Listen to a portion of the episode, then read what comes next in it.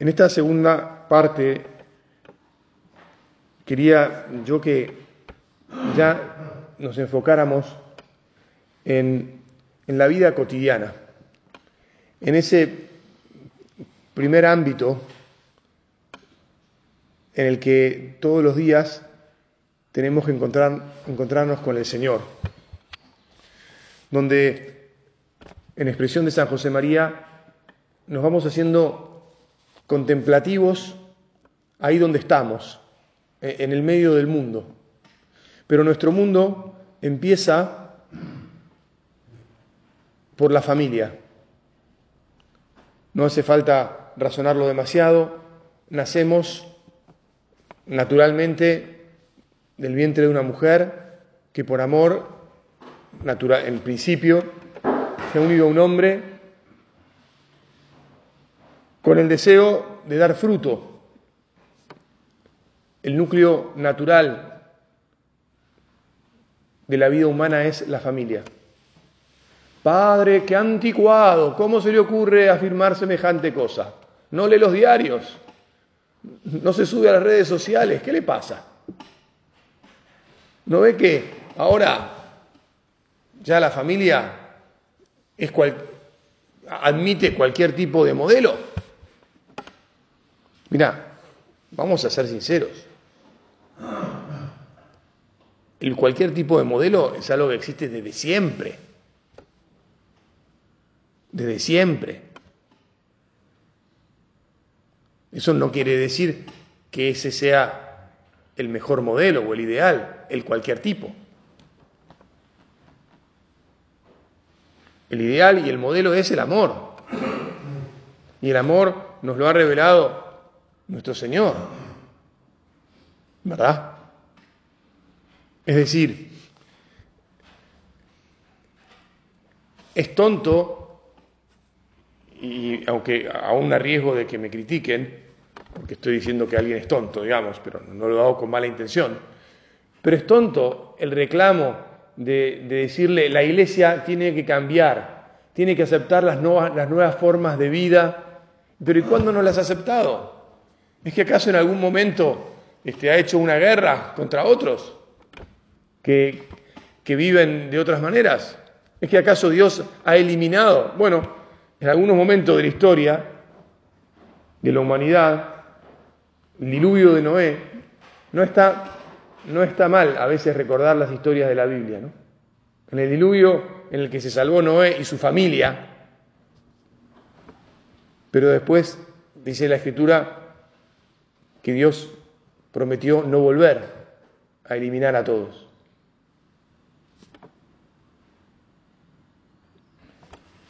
Entonces, lo que el Señor nos, ha transmitido y nos ha enseñado, no quiero extenderme demasiado en esto, ¿no? Pero porque me parece que yo, yo tengo un público, ustedes son un público que, que, lo acepta, lo entiende. Pero quiero reafirmarlos, sí quiero, por eso, no demasiado, pero un poco sí, porque saben que nos bombardean tanto que por momentos podemos dudar. Nos bombardean tanto, incluso te bombardean tus hijos, te bombardean tus sobrinos, tus nietos, te bombardea tu hermano, con el que has vivido toda la vida y has pensado igual y de repente se cae con un jueves 7 y en una reunión dice que va, que da todo, lo mismo, no, vos no te diste cuenta que el mundo cambió. Bueno, entonces uno dice, pará, ¿y ahora qué? ¿Tengo que hacerle caso? ¿Tengo que aplaudirlo? ¿Tengo que felicitarlo? ¿Cómo tengo que comportarme en esta situación? ¿Te acordás que ayer en,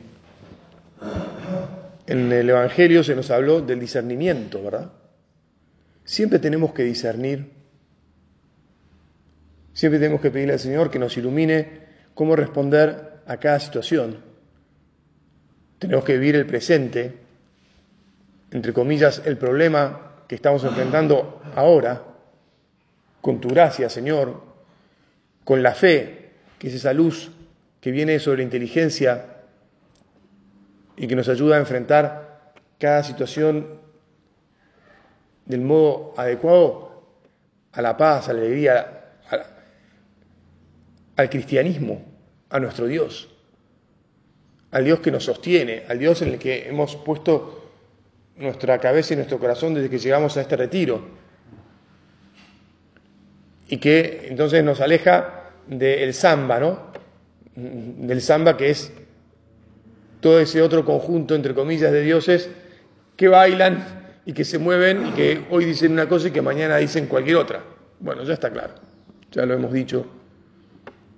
Perdón que a veces insisto un poco como mucho, ¿no? Pero es que estamos, sí, yo creo que todos lo percibimos, eh, en, momentos en los que, bueno, nos cuesta, nos cuesta. Nos cuesta porque además, eh, si esto siempre fue así, ahora sufrimos ataque.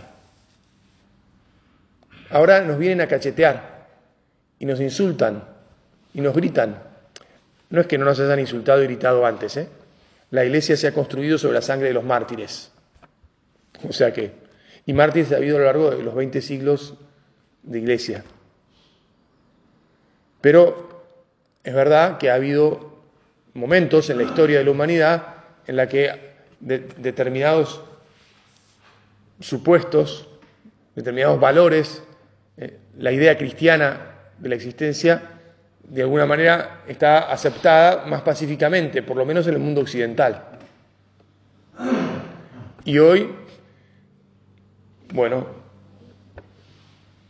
nos damos cuenta que no solo no es así, sino que nos cuesta mucho encontrar a veces la manera de, de defendernos y la manera de transmitir. Porque efectivamente es mucho más fácil romper que construir. Y como la filosofía de los que atacan a Cristo es la de romper, para ellos es mucho más fácil esa tarea. Y me atrevería a decirte más, se han especializado en romper todo y en romperlo hasta el final y en, y en pretender que nada pueda volver a construirse y en hacer el hacerle la guerra a Dios y a todos los que pretendan ir con Dios. No me, no me estoy poniendo apocalíptico ni, ni en víctima, ¿eh? solo estoy tratando de describir nuestra realidad para que seamos valientes. Señor, ayúdanos a ser valientes. Señor, ayúdanos a ser firmes. Señor, que, que en vez de pensar en algún momento que nos puede pasar, nos podría pasar, que ya está bien, que bueno, mira, ¿sabes qué? No le voy a seguir insistiendo a mi hija que, o no voy a seguir rezando por, mi primo que, o este, no quiero hablar más con mi mujer de este tema porque ya está, que ella, que ella diga lo que quiera, que yo ya basta. No, no, y no. Y no. Señor, quiero seguir al lado tuyo. Quiero seguir firme en la fe, en la esperanza y en el amor. Quiero seguir discerniendo la manera de sembrar la paz, de transmitir el bien, de darte a conocer, de llevarte a los otros porque sos la única fuente de todo bien y de la felicidad. Y me importa tres pepinos si me acusan de discurso anticuado. Perdón que también lo diga así, pero bueno, lo digo así. No es un discurso anticuado. Cristo es el alfa y el omega, el principio y el fin. Y a quienes creemos en Él, estamos con Él, nos sostiene Él. Aunque nos maten, aunque muramos mártires, ¿te acordás que San José María hablaba del martirio de toda la vida, ¿no?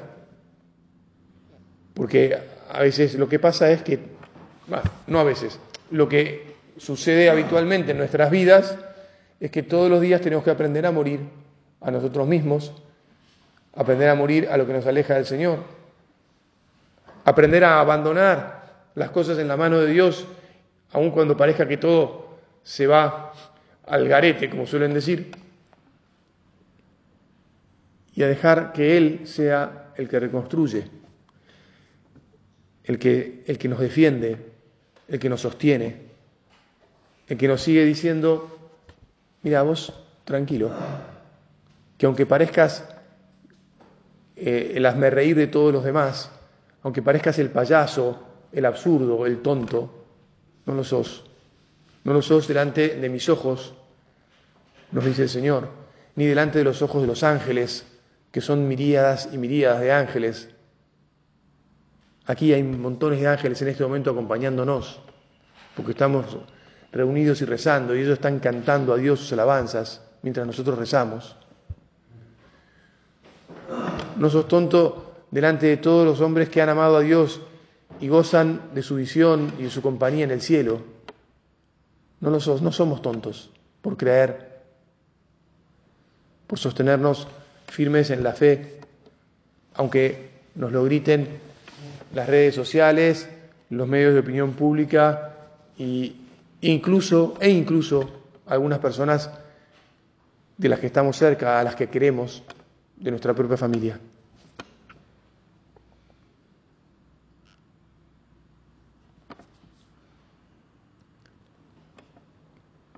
Que le pidamos al Señor con frecuencia mantenernos así, serenos.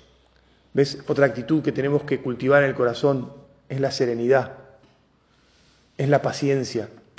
En la primera meditación del retiro recordamos aquella oración de Santa Teresa, nada te turbe, nada te espante, Dios no se muda.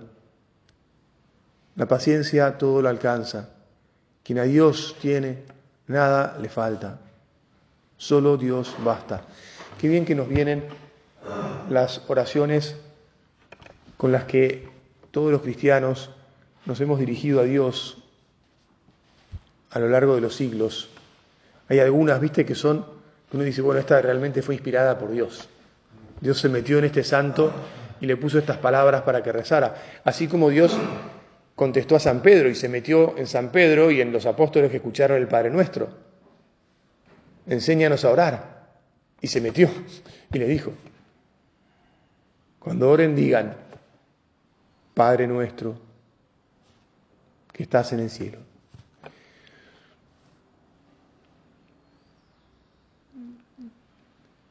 No quiere decir que también podamos rezar con nuestras propias palabras, como lo estamos haciendo ahora. Yo calculo que vos estás diciéndole, mientras me escuchás a mí, en realidad estás sobre todo escuchando al Espíritu Santo y de tu corazón le estás diciendo al Señor, con tus palabras, lo que Él te inspira. Él nos inspira lo que le tenemos que decir. Gracias, Señor. Y así entonces, en este empeño, y terminamos, nos vamos uniendo a Dios. Seguiremos meditando sobre esto, pero en lo de todos los días, en el devenir cotidiano, en la batalla, desde que suena el despertador hasta que por fin apoyamos la cabeza en la almohada e incluso agreguemos mientras dormimos, Señor, queremos estar unidos a vos. Le volvemos a pedir a nuestra Madre del Cielo, la Virgen, que como ella estuvo siempre unida al Señor, como siempre confió, que nos ayude a confiar siempre en Él. Confiamos en vos, Madre, porque si estamos cerca tuyo, siempre estaremos con tu Hijo. Que nunca dejemos de mirarte, que siempre nos encontremos con la ternura de tu corazón y con la fortaleza también de tu corazón de madre y fuerte que nos sostiene cuando estamos un poco débiles y en todo momento. Te doy gracias, Dios mío, por los buenos propósitos, afectos e inspiraciones que me has comunicado en esta meditación. Te pido ayuda para ponerlos por obra. Madre mía Inmaculada, San José, mi Padre y Señor, Ángel de mi guarda, intercedan por mí.